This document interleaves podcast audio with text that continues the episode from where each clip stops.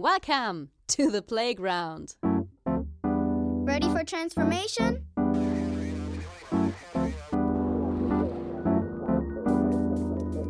Modcast, the Masters of Transformation podcast. Who says that doesn't work? And here is your host, Hello and welcome to a new episode. It's episode number 49 of the Masters of Transformation podcast. I am Ingo Stoll and I'm super excited for two reasons. Number one, today's special guest, Pascal Finette. He is at the very edge of the exponential future with his Singularity University right in the sweet spot of Silicon Valley. And number two, we finally transformed this podcast from Neuwerts FM to Modcast, the Masters of Transformation podcast, as you obviously recognized. So you will get more information about MOT at the end of this episode. So without further ado, let's get started with Pascal Finette.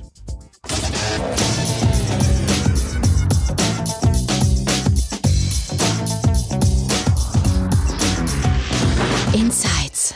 Yeah, today we have a very special guest. It's Pascal Finette, and he's actually sitting in San Francisco at the moment, right? Or near, Yeah, near. And you had a beautiful day. That's what you told me uh, up front.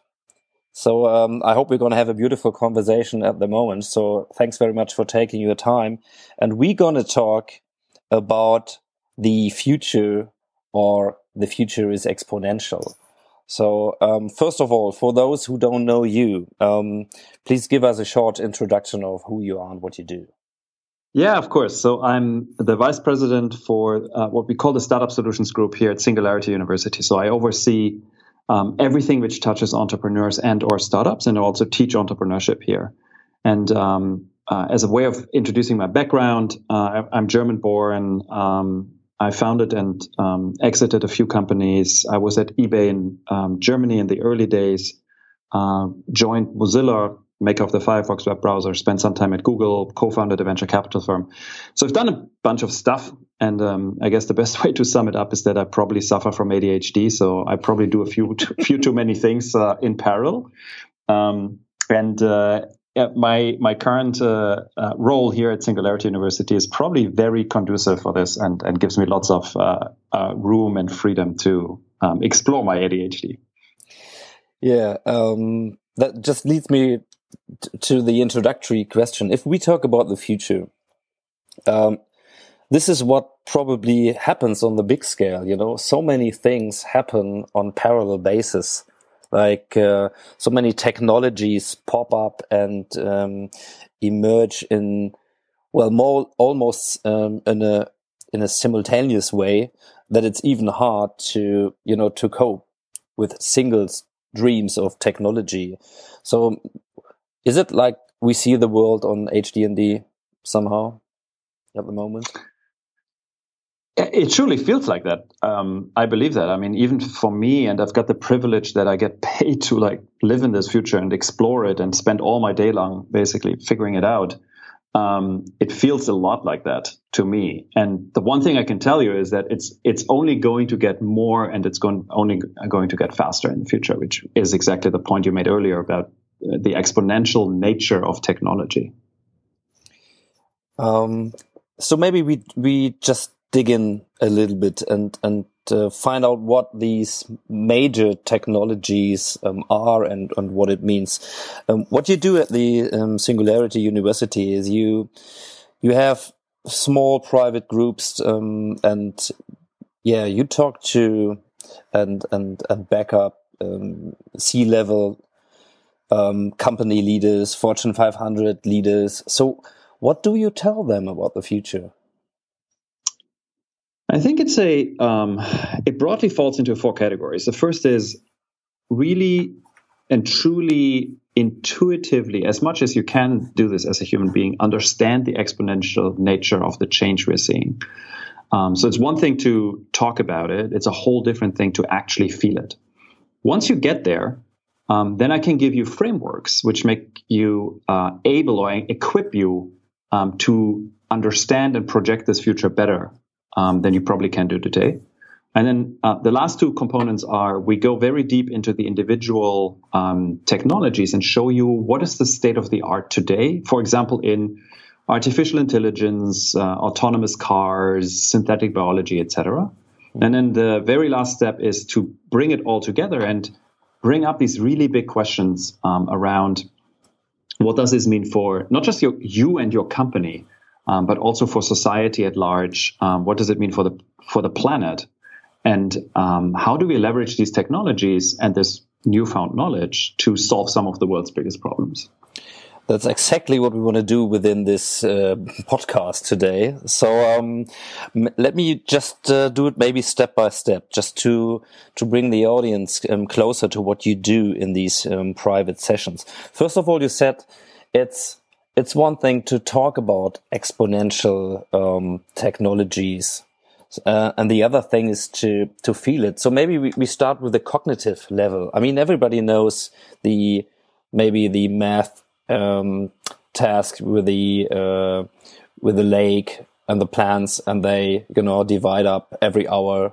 So um, you you have a chart uh, or, or, a slide in, in, in your desk um, talking about if you do 30 steps linear it's going to be 30 meters, right? Mm-hmm. If That's you do, correct, yes. if you do 30 steps exponentially, you go 25 times around the earth. That's so, correct, yes. Um, so this is still a cognitive approach to understand somehow what it means. But but mm-hmm. how do you how do you get people to feel really understand and and even feel exponential um, growth?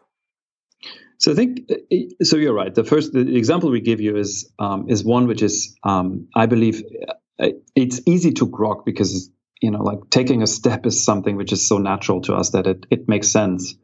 Um, what it leads to though is the um, uh, it leads to two understandings. The first is that these exponential trends just grow significantly bigger than we probably expect them to, um, and they also grow um, particular in uh, what Ray Kurzweil calls the second half of the chessboard. If you remember, there's an example where um, a uh, uh, the inventor of the chessboard back in China, apparently, this is a you know a story, um, uh, went to the king who like wanted to reward him for creating the chessboard, and the king said, um, "What do you want?" And the inventor of the chessboard said, uh, "I just want to have a, a corn of rice um, on my chessboard, and for every uh, um, part of the chessboard for every um, field. Uh, I want you to double the corn of rice. So you go from one corn to two and four and so on. and um, what you'll see is until you get to roughly half of the, the chessboard, it's actually a minuscule amount of, of rice. It's tiny. But then it suddenly gets bigger and bigger and bigger until like the 64th um, quadrant on your check, uh, yeah. uh, chessboard is more than the world's uh, rice production uh, for about 15 years right? So in total. Yeah. So it becomes very it becomes very quickly at the later stages of the exponential trend. To get people to to um, to feel it, the um, I think what you need to do is you need to take a particular when you think about technology, you need to take technologies and break them down more towards their com- their individual components, um, because it's really hard to understand in in uh, uh, in complex systems um, where technology goes. I'll give you a super simple example. Mm-hmm. You take something like um, Siri or Google Now, Cortana, Alexa, these voice recognition um, systems. When you take Siri today, Siri is okay. It's not great. It's you know it's somewhat useful. It's not that that brilliant. Yeah. Um, Siri is about seven to eight years old, and it currently doubles roughly in capacity every year. So it's on a classic exponential trend with a doubling every year. Now, the question for me becomes so Siri today is a, a second grader if it would go to the school. Mm-hmm. How good is Siri as a teenager, you know, in, in, another seven to eight years? When I tell you, so first of all, like when I when I don't give you the framing of exponentials, the typical answer is well, it's probably like, you know, what, 10 times as good? Uh, it, and then you do the math, right, and you figure out, oh shit, it's actually 128 times as good. Now the question is, the more important question is even when you even if you understand that what does that even mean And then you break down Siri into its component and you say, what is Siri today? It's voice recognition, it's cognition, so it understands not just what you say, but what you mean. And then lastly, it's a, a bunch of services that it connects to. When you get this and extrapolate it out to 128 times, you figure out that Siri in seven, eight years will be better than any human in understanding you.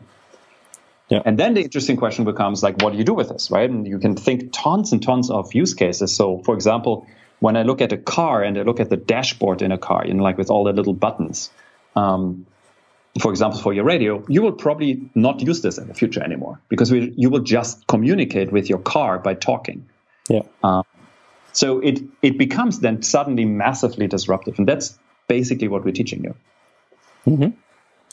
If you if you give these examples, and it's uh, it's it's pretty clear um, uh, and understandable for each and everybody. If you do this with today's C level uh, leaders, what how do they react?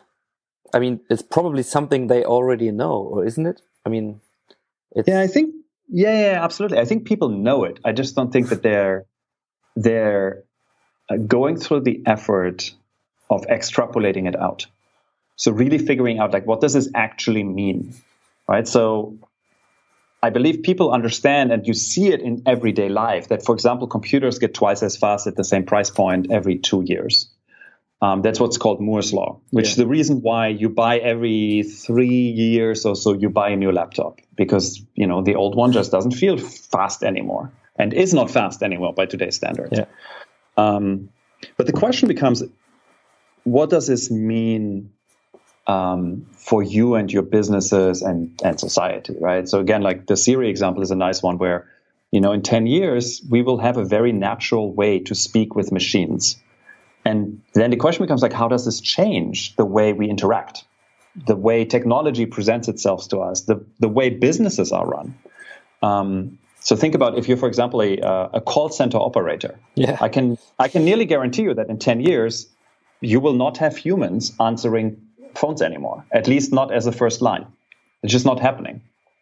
Um, which is a massive break. Like that's a massive change in in a landscape. yeah, And I think that's what people typically don't see. Like uh, that's typically when we when we talk to these you know executives, entrepreneurs, um, policymakers. Again, like I think it's there's a difference between uh, intellectually understanding it or thinking to understand it, yeah. and really, really feeling what this change looks like. And how do they react if if they if probably you can see it in their faces the the moment when it does click when they Mhm. really realize what this could mean. Um, how do they react? I mean, is it is it something where they trying to to seek any way to, to hide from it, or are they just euphoric and say, "Well, this this is going to be our chance. Um, if we, you know, if we get it sooner than others, we we're going to rule the world." So what's what's what's happening in these moments?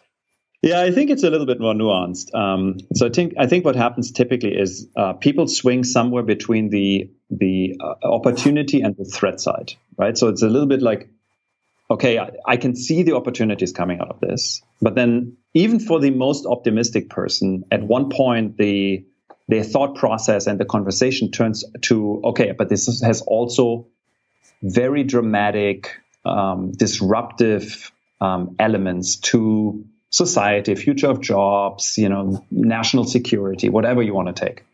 Um, so I think it's a very it, it becomes a it becomes a nuanced um, um, feeling. Um, what you, um, I, I, I'm gonna come back to these frameworks you talked about, but uh, maybe we stick with them with a moment of realizing opportunities and threats. Talking about this this dimension of disruption. Uh, what you said is th- the big question is, what does it mean for you? What does it mean for your company? What does it mean society wise? And what does it mean for the planet? So, um, if we have, um, and please let me stick to, to company leaders, do they, do they think about the impact or the, the responsibility for their company as as being part of society or even saving the planet, not just making business or remaining in the business? Uh, I surely can't speak for every company leader in the world. Um, the company the company leaders I interact with, um, I want to say that um, pretty much without exception, I think they they do think about these things. They they do worry. They do consider uh, what is the impact of my actions or the actions of my organization um, on my on society at large. Um, if they can act accordingly, I think that's a whole different question. And this goes to the discussion of, you know, shareholder value. What do you actually optimize for, maximize for? Is it revenue or is it, you know, like long-term sustainable growth, whatever? Mm-hmm. Um, I think there's a, that's a more nuanced question. But from a personal human perspective, I have yet to find a, um, a company leader, a CEO, a founder, um, you know, a president um, of a company who goes and says like, I don't give a shit about the planet. Um, they might exist. I'm not like debating that. Like they might exist, um, and they just don't come to us, or I don't see them. But uh, uh, by and at large, people are are basically good. Mm-hmm. Do, do do you have a role model, a personal role model? I personally, mm-hmm. it's a good question. I think th- there's a lot of people whose um, being in the world and, and who the action I admire. Um, and I think they're all they provide individual facets of this. I don't think that there's a single person where I would say, you know, like this is a, a singular role model for me. Mm-hmm. And do you have a role model as an entrepreneur? Um, I think it's similar. Um, uh, you look at people like I, I, just give you an example. Like you look at someone like Elon Musk, right? The fabled Elon Musk, yeah. um, who very clearly does like in, is an incredible thinker, incredible entrepreneur in terms of like what he's like the way his brain works and like the way he's able to turn that into action. Um, and then at the same on the flip side of that, um, and I have no direct interaction with him, so I don't know him, right? Yeah. Um, but you hear and you read um, how you know uh, a pressure cooker environment his companies are and how abusive they can be. Um, so uh, again, like do, I, I, would admire his um, his audacity and his his brilliance. I clearly don't admire and would want to copy his um, uh, alleged style of of operating. Again, like I mm-hmm. don't know him, so it's you know I can only go with what I read, but. Um, based on that. Similar goes for like people like Steve Jobs, for example, right? Yeah, yeah, I can understand that. So um, okay, let's let's come back to the the frameworks. So if we if we can feel what it means uh, the future technology wise, and we stick to uh, to the minor questions in the in the company context, yeah. Mm -hmm. So, or at least for a while, yeah. So, mm -hmm. um, how how can we imagine these frameworks? What what kind of frameworks in, instead of just you know trend um, explorations and uh, meta trends and things like that? What kind of frameworks do we use to to be able to design a company future in these environments? Mm -hmm. So I think. Um, uh, and I, I, I, don't claim uh, completeness here, right? I, I, believe there's a lot of frameworks out there um, which are very, very useful. Um, and uh, we clearly don't claim, claim completeness here. Um, uh, from our end, from my personal end, I think um, there's a set of of, uh, of different methodologies and frameworks which I personally like. Um, so starts with uh, Clayton Christensen's framework, which comes out of the Innovator's Dilemma, which is this like really famous book he wrote, I don't know, 20, 25 years ago. Mm-hmm um, which talks about the difference between sustaining and disruptive innovation. And I think it's a very helpful framework to understand where the world is going. Um, it goes to Geoffrey Moore's Crossing the Chasm, uh, which talks about how do you overcome the um, early adopter to early majority gap, um, yeah. particularly when you bring new technology to the market. Again, a framework which is 25 years old, which I believe is more relevant today than it was 25 years ago when it was written. You yeah. know.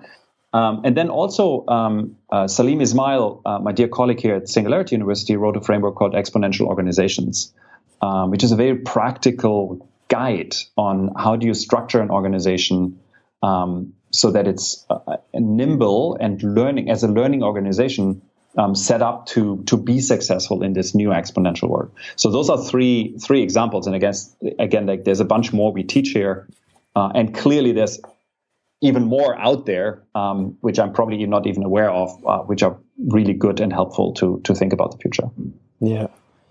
Um, when I when I see um, well the the business all day practice uh, working together with um, consulting companies.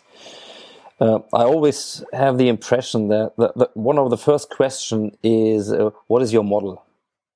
You know, um, for example, if we talk about this buzzword digital transformation, mm-hmm. then uh, it, it's clear, it's complex, and uh, it's uncertain, and uh, you know these VUCA um, environments. So, what is the the human reaction to it is give me security, give me a model. Mm-hmm. Mm-hmm. So um, I don't, I, I, can't get comfy with the discomfort, right? So um, how do you um, do, do, you have models um, discovered that are complex enough to not only give an illusion of um, of guiding to the future, but are really helpful?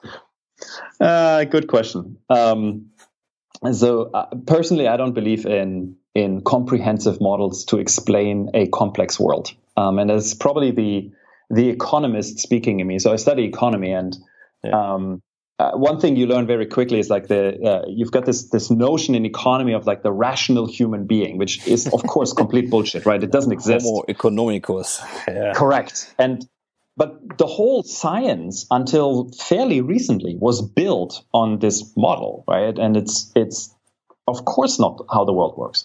So I think what what is actually much more important is uh, instead of trying to seek uh, deterministic models, so models which gives you give you a very clear zero to one answer, right? It's either yes or no. Um, to figure out what are the behaviors um, and the skills and the traits you want to learn, adapt, um, and and uh, amplify in yourself and in your organization, which will help you uh, to be successful in this world. And this has a lot to do with um, the things we're teaching, um, or the world is being taught with uh, techniques such as design thinking, yeah. uh, uh empathy thinking, um, being um, being uh, good with ambiguity, um, being able to um, to create small enough bets that it allows you to fail and you can learn from failure instead of trying to get this like five year plan in place and this is like the way the world works. Um, so I think it's really much more about this than it is finding a model. Um, mm-hmm. And or I've just not been successful in finding the the the ultimate model to describe this new world. okay. So if you if you look at these approaches like uh, let's say you mentioned design thinking, um, work out loud, all these new work style approaches, uh, addressing on empathy, addressing on, well, agile, um, well, tactics to, to minimize risks and to learn, um, as an, as an organization and, and as the people within the organizations.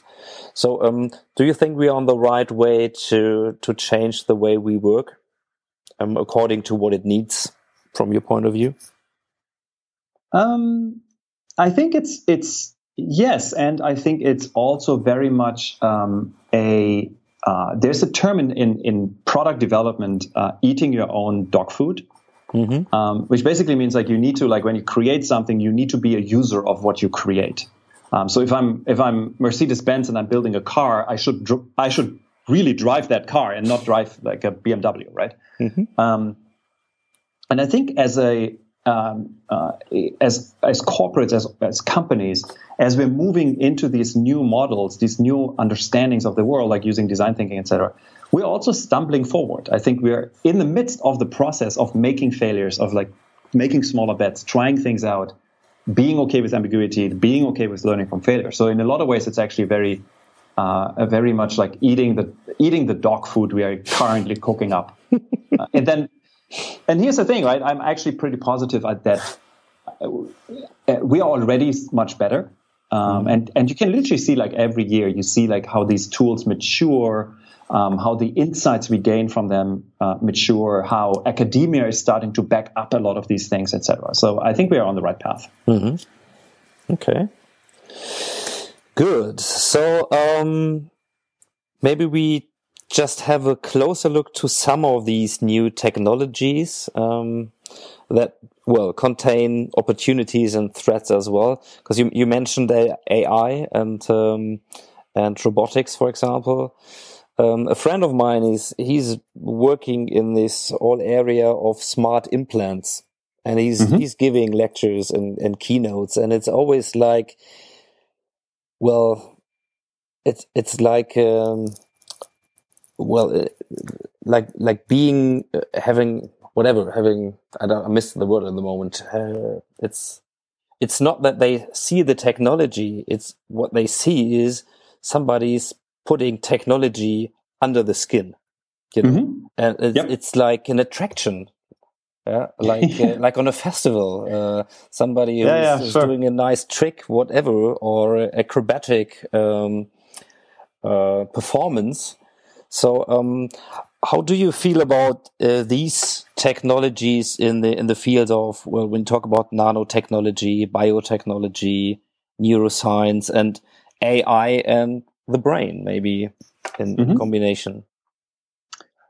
Yeah, I think uh, uh, so. We're already seeing a lot of like uh, a lot of change being pushed by these technologies. So if you think about just like um, as your friend already is doing, like uh, you know, smart implants, for example, um, when you see the advancements we have made in in medical like devices, for example, the stuff we use today for surgery.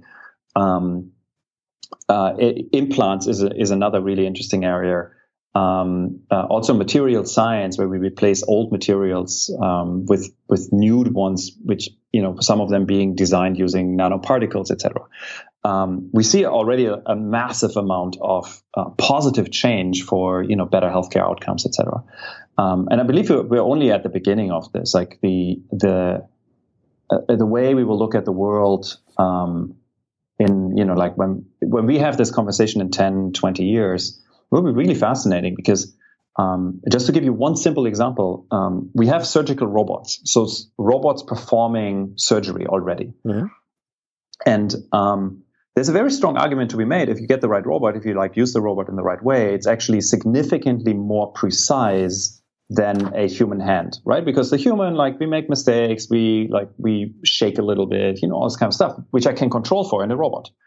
So i believe actually when we have this conversation in 20 years we might look back at at today 2017 and say oh my god how barbaric was it that we cut open people by using like you know like literally a knife and a person like cutting open like your chest? You know it's crazy. Like why wouldn't you let a, a perfect machine do this for you Mhm. right? So um, and we will have a lot of these moments where today you look at technology and you probably like it's probably as you mentioned like it could be a freak show or it could be something like an anomaly or you know a curiosity but in 10 to 20 years we will look back at this and say oh my god how could we not Yeah. I mean, uh, think of Neil Harbisson with his antenna, you know, um, yeah sure like, uh, he's, he's hearing colors. So this is just one sensor. I mean, you can exchange it to, to different, uh, sensors you, you can, you can imagine, but it's, it's, yeah, it already started. Oh, absolutely. And and just think back about, you know, 20 odd years ago, if you saw someone with one of these massive mobile phones, Yeah. you know, it was like, you looked at them and you're like, what the hell? Like, can't you just find a telephone booth? You know? and I mean, you know, the, the iPhone is only 10 years old.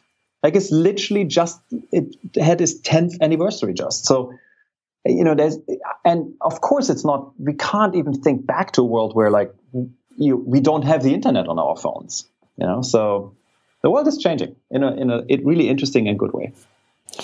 Do you think there's, or let me put it uh, in a different way, what do you think can we take from the past uh, that is helpful for this complete new future experience of exponential technology?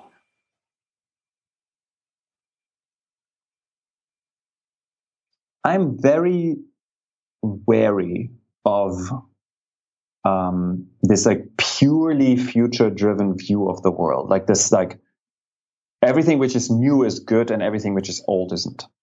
Um, and I think we're seeing this currently, interesting enough, like even in like the social communication uh, area, era, where we latched onto Facebook and Snapchat and Instagram and whatever, um, and it provided clear value. You know, it allowed me to stay in touch with other people, etc.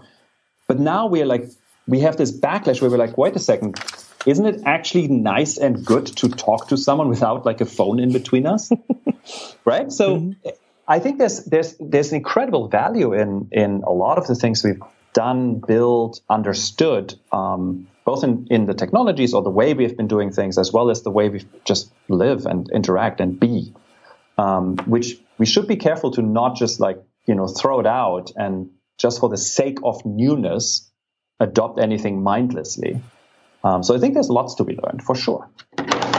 I just uh, I've just seen uh, a slide recently where there was a comparison between the different generations, you know, Y, Z, and the millennials and the baby boomers, and uh, their preferences in terms of communication. And uh, there was like the baby boomers; they prefer the the personal dialogue, business wise as well talking to a colleague instead of sending them emails or whatever. And yep. it's coming back. The generation Y is preferring, in addition to what they do on messaging stuff, they don't send emails, but they have the same um, uh, the, the, same value for for personal dialogue. So it's mm -hmm. it's a little bit like you know trend and the opposite trend. So it's it's like the waves, the big waves. Yeah, I think so. And and uh, I I think it will not be true for everything, right? There's there's things where we clearly uh, want to over like we, we, we move forward from the past, and we actually never want to go back to the past. Um, you know, uh, clearly nobody would want to have slavery back. Hopefully, right? I mean, nobody in their right mind want to have slavery back. Um, uh, and uh, to your point, uh, we probably want you know personal communication and it makes good sense. So uh, i think it's a nuanced uh, it's a it's a nuanced picture but it, uh, and it goes back for me it really goes back to like um, being mindful about how you think about the future and not just you know like blindly following you know a trend a guru a a movement um, and just believing like blindly believing into you know whatever is the latest shiny thing yeah um, what what what I realize pretty often is if, if you talk about the future and say, well, of course, there will be uh, things remaining that make us human. For example, the, the empathy and the uh, capability of personal dialogues and so on. Uh, you sometimes see uh, a glimpse of hope in not maybe in the um, in the leading uh, levels of the companies, but when we talk about future jobs and many of the jobs that might be automated or definitely will be automated in future, um, we have a lot of people that probably will lose their job. So it's going to be a big, well, I don't know. You you can call it a threat. I mean, it's a personal threat if, if it's your if it's your job as a bus driver, for example, or whatever. Um, it might be an opportunity as well. Um, for society. But I want to stick to these people who say, well, it's pretty likely that a machine will um, take over my job within my business career lifetime. So, mm -hmm. um, what do we tell these people to be positive about the future?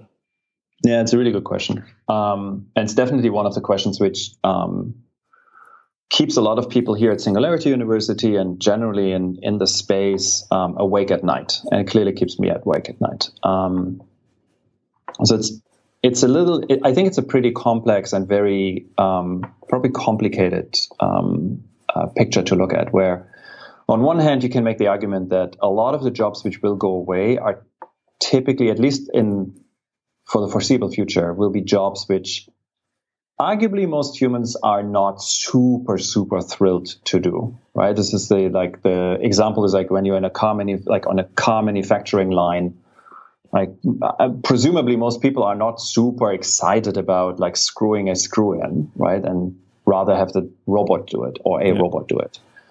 This, the flip side of that coin is, of course, that you want to give people meaning and purpose in their life, and they need to make like a livelihood. Yeah. Um, so the question becomes like, how do you level this up? In um, how do you level these jobs up? How do you give them perspective, etc. I think society has we've we've done this multiple times before. Um, most notably, of course, when we went from the agricultural uh, world to the industrial world. I think the the thing which freaks me personally out a little bit is less the question of we are moving from you know an industrial age to truly an information age or an automation age, um, but more the question of the speed with which this is happening. So last time we did this agricultural to industrial, it took us you know what fifty to hundred years. Now it will t- probably take us twenty to fifty years, um, and I'm a little afraid that uh, on a larger societal level, including politics, we don't have the conversation, or we don't have the conversation enough to figure Yeah. it out. because especially we don't have an honest uh, discussion about it, right? I mean, Right. we're, we're running out of time. Um, Yep. Postponing these things to the next election, or maybe post uh, to the post area of the next election, because we in Germany we see the next ele- uh, elections coming. Nobody's talking about this. Mhm. Definitely Yeah, exactly. not. I mean, who wants to vote for someone who like stands up and says like, okay, we need to figure out like how do we like replace these jobs, right? because nobody knows. no, no. I, I, I don't think that anyone has like a good um, uh, a good model for it. I mean, there's this huge debate in the U.S. at least um, about um, universal basic income, Yeah. um, which probably solves one of the one of the aspects. But it, it- you know, it's it's not a very popular platform to vote to be voted on. So rather, you stand up and say, we will keep the jobs for like coal miners, which of course is bullshit. yeah, but this is going to be maybe taking you into the White House office, right?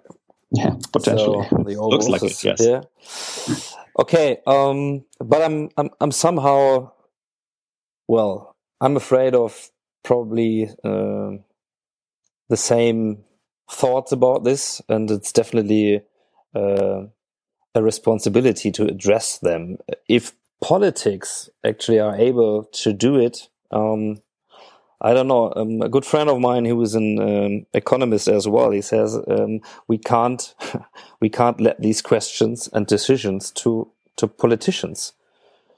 uh, it's a design failure in the political system. They can't they can't be as honest as we need it. So maybe uh, we have to find different ways to to um, bring it. At least if we talk about democracies, right?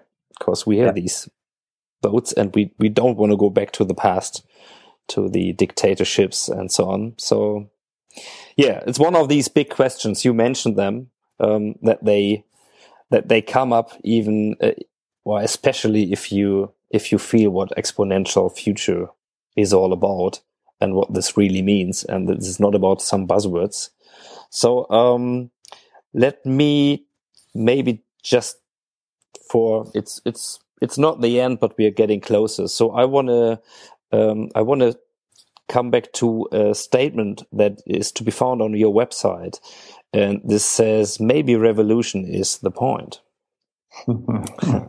So what does it mean? Uh, it's a quote. So it's a quote from um, Bill Joy, who's the co-founder of Sun Microsystems, which was one of the more um, uh, influential computer companies um, here in Silicon Valley. Um, and Bill Joy said the full quote is maybe revolution is the point and not making money.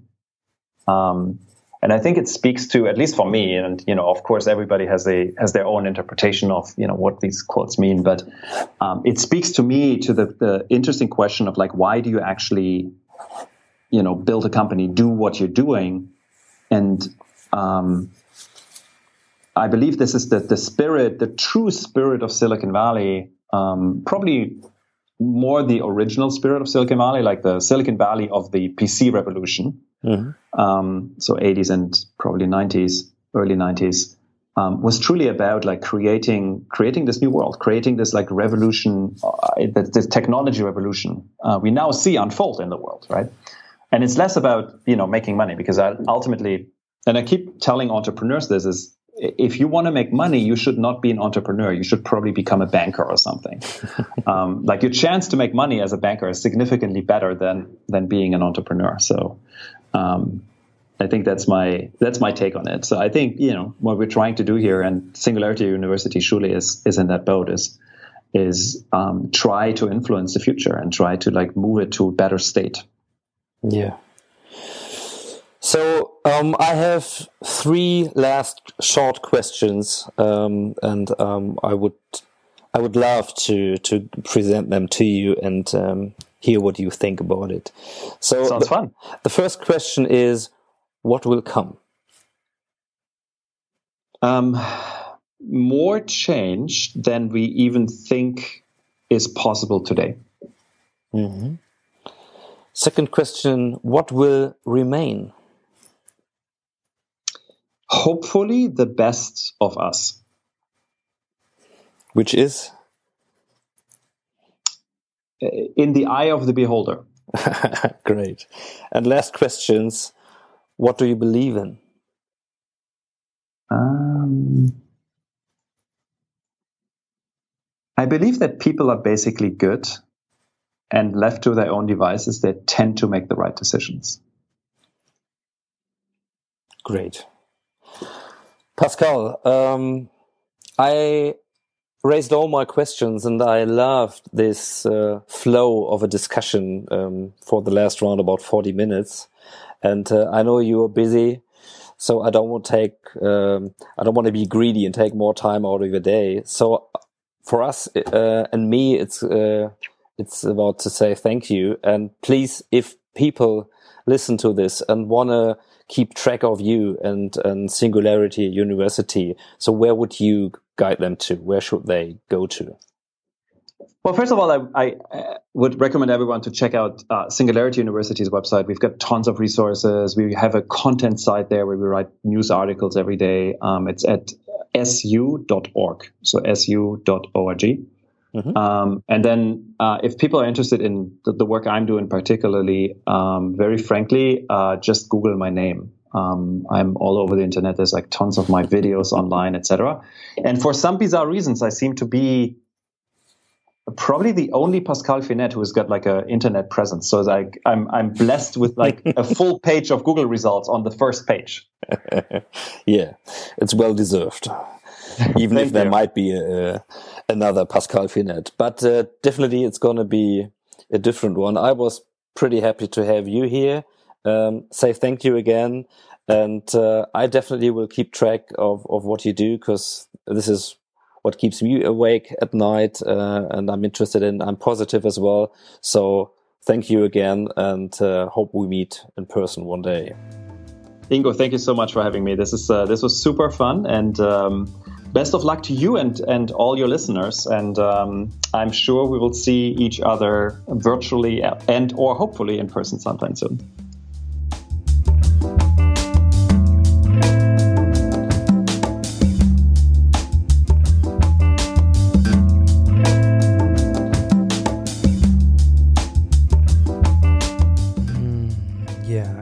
Definitely one of my favorites, asking the big questions, and thanks again to Pascal Finette for answering all of them. So I hope you enjoyed it too. If so, you can maybe help me with a little problem that I got on iTunes. I told you I transformed this podcast, the Neuwerts FM Transformer podcast, to this modcast the new Masters of Transformation podcast. So, unfortunately, I lost all of my reviews on iTunes. And as you know, reviews are the currency of attention within iTunes. So, if you like to support this little podcast show, please go to iTunes and spend a friendly review. That would be very nice. And for all of them who are willing to do this, thanks in advance. And for all of those who did it in the meantime, thank you very much. But there is more news these days. I am leaving the agency Neuwerts after more than five wonderful years. And that's not enough. I even quit my life as an agency person after more than 18 years to start a new project as a solo entrepreneur With Masters of Transformation, I intend to build a hub and a network for raising the digital transformation skills we all need and the companies as well. So it's still a project under development, but in case you want to keep track, please follow the MOT Facebook page, Twitter feed, or go to masters of transformation.org. This is going to be my new website. It will include all the show notes from the modcast as well as a new blog coming up and news about my new project. So, um, yeah, this is the best option to keep track if you want to. And that's my personal news of the day. It's going to be a huge adventure, and I'm really looking forward. So, hopefully, I see all of you again. And this is my bye bye. Stay tuned and happy transformation for now.